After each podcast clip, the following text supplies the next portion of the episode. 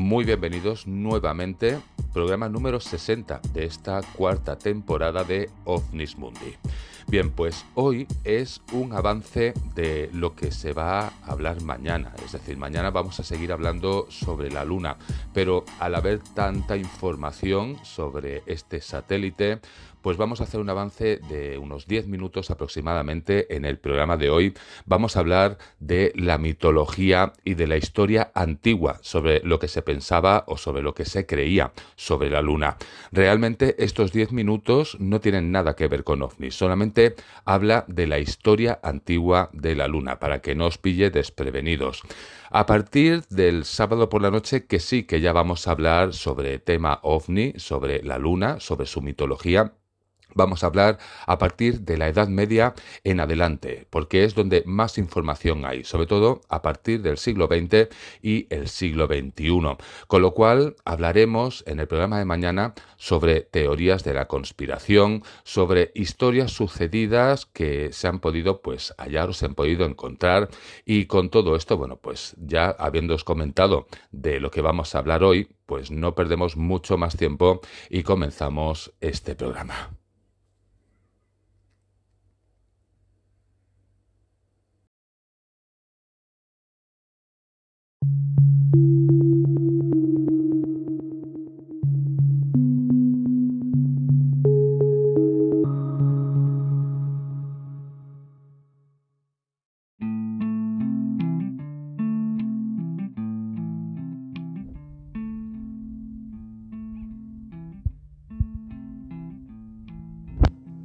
Muchas civilizaciones han considerado a la Luna como la dueña del tiempo, del devenir y del destino. Algunas historias y leyendas la muestran como dominadora de las aguas y señora de la vegetación. Hay muchas creencias populares alrededor de la Luna. De su supuesta relación con la agricultura proviene la creencia en la influencia de la Luna para conseguir más frutos, tierras más productivas o conocer mejor lo que sería la época de siembra o la siega. Según otras creencias populares, muchas mujeres se ponen de parto en los días que se produce un cambio de fase lunar.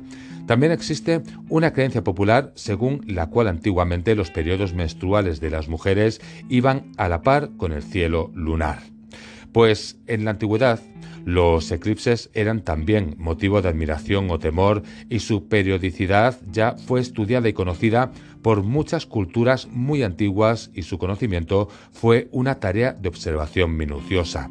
También en la antigüedad se observaron las mareas y desde entonces se tenía la percepción de alguna relación con la posición de la Luna, aunque realmente no se pudieron explicar hasta que Newton enunció su teoría de la gravedad. Bien, pues antes de entrar de lleno a conocer algo más sobre nuestro satélite, sobre su historia, sobre su mitología o sobre sus creencias antiguas, deberíamos conocer el origen de su nombre. Y es que no sé si lo sabéis, pero procede del romano lunae, que a la vez había sido cogido de la cultura griega, para la cual se llamaba Selene o Artemis, y era la hermana de Helios, es decir, del Sol pues era protectora de los niños pequeños, las mujeres y su fertilidad. También formaba parte de una triada representando tres papeles. Uno era el del cielo como Selene o Artemis, y era la diosa de la luna. En la tierra era conocida como Diana, diosa de la caza, y en el infierno era conocida como Hécate, diosa de los hechizos y apariciones nocturnas pues en el arte es representada usando un vestido corto de caza, arco y flechas, y con una luna creciente en la frente, que también podría ser representado como una diadema de plata. Algunas historias y leyendas muestran a la luna como dominadora de las aguas y señora de la vegetación. Esto es debido a que desde muy antiguo los hombres advirtieron que el mar subía y bajaba con el ritmo de la luna. Incluso para algunas culturas las plantas crecen gracias al calor lunar y las hierbas lo hacen en dirección a la luna. Pues si ponemos un ejemplo, si hablamos por ejemplo de África, hay religiones que tienen a la luna como la madre de la vegetación y las cosas vivas. Un ejemplo de ello lo encontramos en las creencias de los pigmeos y dentro de los ritos en honor a la luna está la fiesta de la luna nueva que es exclusiva para las mujeres y tiene lugar antes de la época de las lluvias, en la que las mujeres se untan con jugos vegetales y con arcilla para tornarse blancas como la luz lunar. Luego de esto, beben alcohol y bailan hasta el agotamiento invocando y suplicando a la luna que aleje los espíritus de los muertos y que proporcione a la tribu niños, caza, pescados y también frutos en abundancia.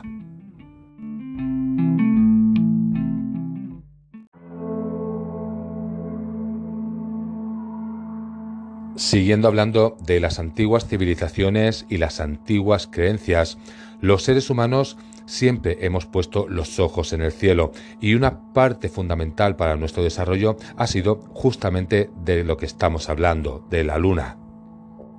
La Luna ha sido objeto de admiración y devoción para el ser humano desde el comienzo de la vida en la Tierra, y es que este satélite que orbita la atmósfera de nuestro planeta se ha visto como una entidad viviente que nos mira desde el cielo nocturno y afecta la vida de los mortales.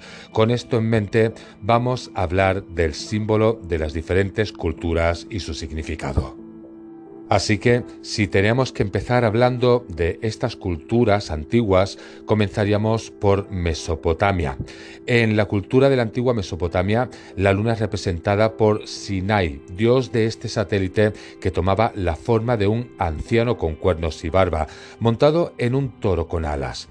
En esta mitología, la luna representa la sabiduría, además de estar ligada a la fertilidad y especialmente con el ciclo menstrual de las mujeres.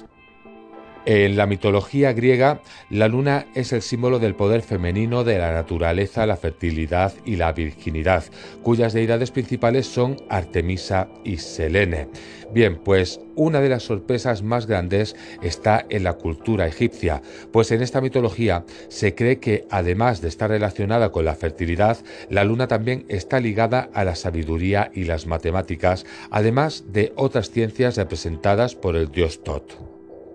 Dentro de la cultura china, la luna se ve como la representación de la unión familiar, además de la paz y la prosperidad. Se dice que si miras la luna podrás sentir más cerca a tus seres queridos que se encuentran lejos. En Japón, la luna se contempla como dadora de cosechas y prosperidad, además que se le otorgan rezos para obtener una temporada abundante. De hecho, durante el mes de septiembre se celebra el Jugoya no Tsukimi, donde los habitantes de la Tierra del Sol naciente contemplan la luna llena para agradecer sus bendiciones. En las tierras del continente africano, la luna es vista como dadora de vida y simboliza la maternidad y la fertilidad. El significado de la luna, por ejemplo, en la cultura maya, es muy contrastante, pues representan el amor, la gestación, el agua, los trabajos textiles y la medicina, y cada uno de estos conceptos es representada por la diosa Ixchel, quien protegía a algunos pero era considerada malévola. En definitiva, cada una de estas culturas antiguas han señalado a la luna con distintos simbolismos llenos de mitología e historia.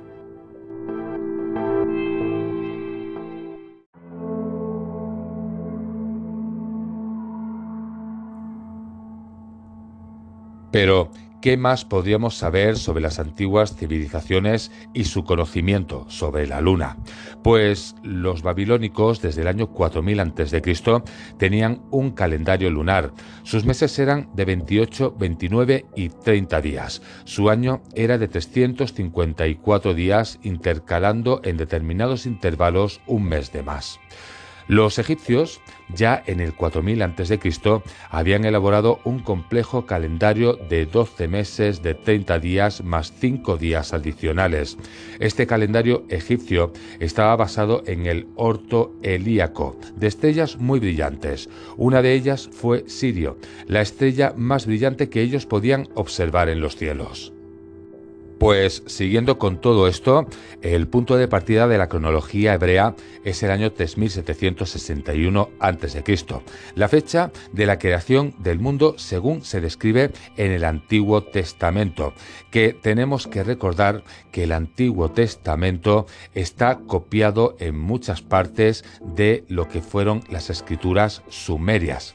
Bien, pues el calendario judío es insular, basado en meses lunares de 29 y 30 días alternativamente. Se intercala un mes extra cada tres años y de acuerdo con el ciclo de 19 años. En septiembre del año 2009 comenzó su año 5770. Esto os lo digo como una curiosidad.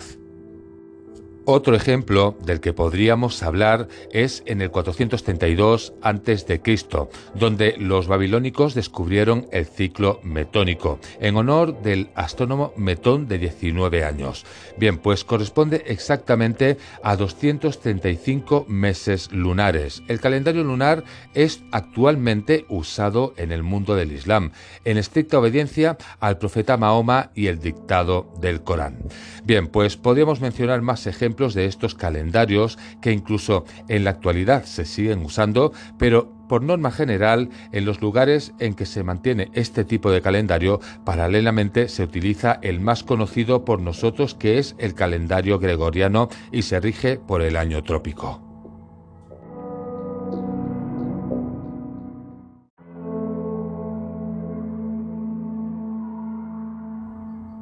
Si seguimos hablando de la luna en las antiguas civilizaciones, esta también era un signo de temor. Cuando hablamos de eclipses en la mitología y en la historia, podemos decir que en la antigüedad se creía que los eclipses eran cosa de los dioses. Su aparición logró detener guerras y fascinar a los primeros astrónomos.